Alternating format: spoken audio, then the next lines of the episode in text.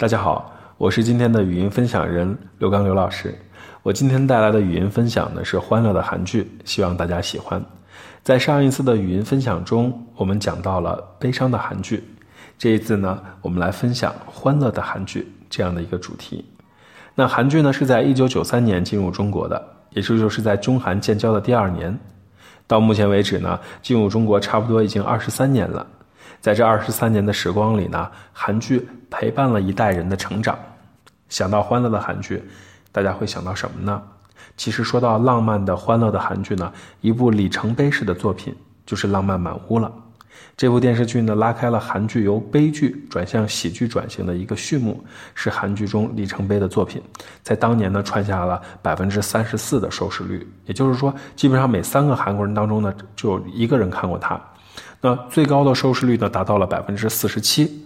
后来呢，陆续的在中国、美国、日本等十三个以上的国家播出，先后呢被菲律宾、越南、泰国等国家翻拍。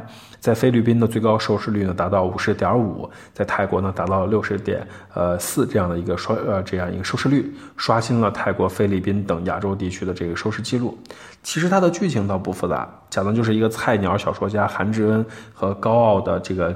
超级巨星李英宰在种种阴错阳差下协议结婚，并且共同生活在这个 full house 里面发生的各种故事。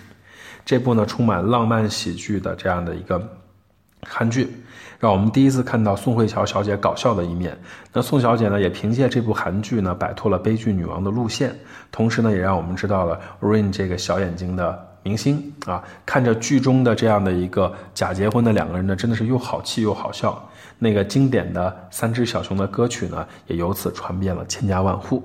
再加上早期的一部电视剧叫做《明朗少女成功记》，讲述的呢，也是一个独立的面对逆境的明朗少女，成为现代版灰姑娘的故事。好像女屌丝的逆袭总会让人忍俊不禁。因为因为什么呢？大家心目当中的俊男美女的组合完全被颠覆了。再来说一部呢非常搞笑的韩剧，叫做《我叫金三顺》，当年真的是看一遍笑一遍，觉得简直了。这位微胖界的女主人公金三顺呢，勇敢。坚强的面对生活中的各种困难，最终找到了自己幸福的故事。该剧呢，当年在韩国呢也破连破了当年的收视记录，以五十点五的超高收视率完美谢幕。这个故事呢，讲述的是一个三十岁的女屌丝，微胖界的糕点师金三顺，经历男友劈腿、捉奸在床、求职失败、失落无业这样的一种情况下，遇到了一个有着白净的脸。却毫无半点慈祥温馨的男人，最终收获完美爱情的故事啊！那同类型的呢，还有一部叫做《巴黎恋人》，也是这样的灰姑娘的故事。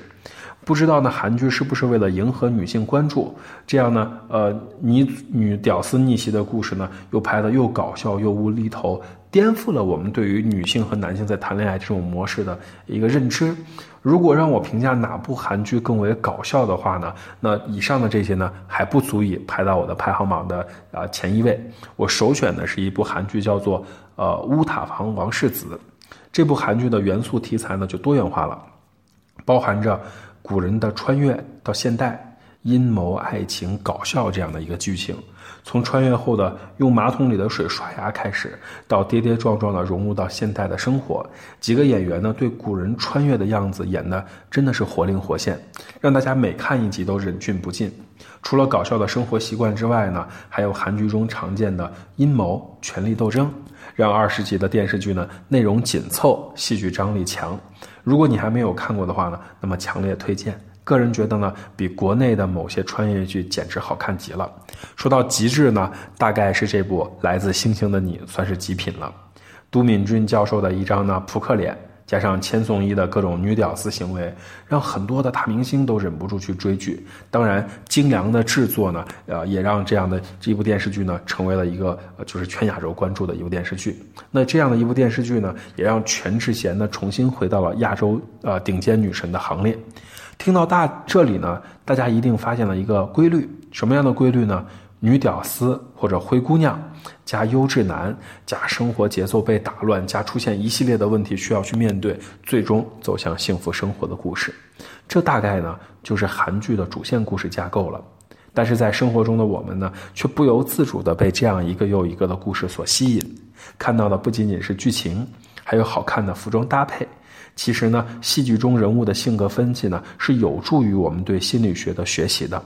不对剧中人物的分析呢，会让每一位心理学的爱好者增强自己对演员演技的理解。比如说呢，演员一个人分饰两个角色的时候呢，除了妆容不同，演员也通过他的肢体去表现出了一个人物的特点。优秀的演员你会发现，他的眼角眉梢都是戏，完全的融入到了一个角色当中。而有些演员对角色的把握，就看起来是在演戏。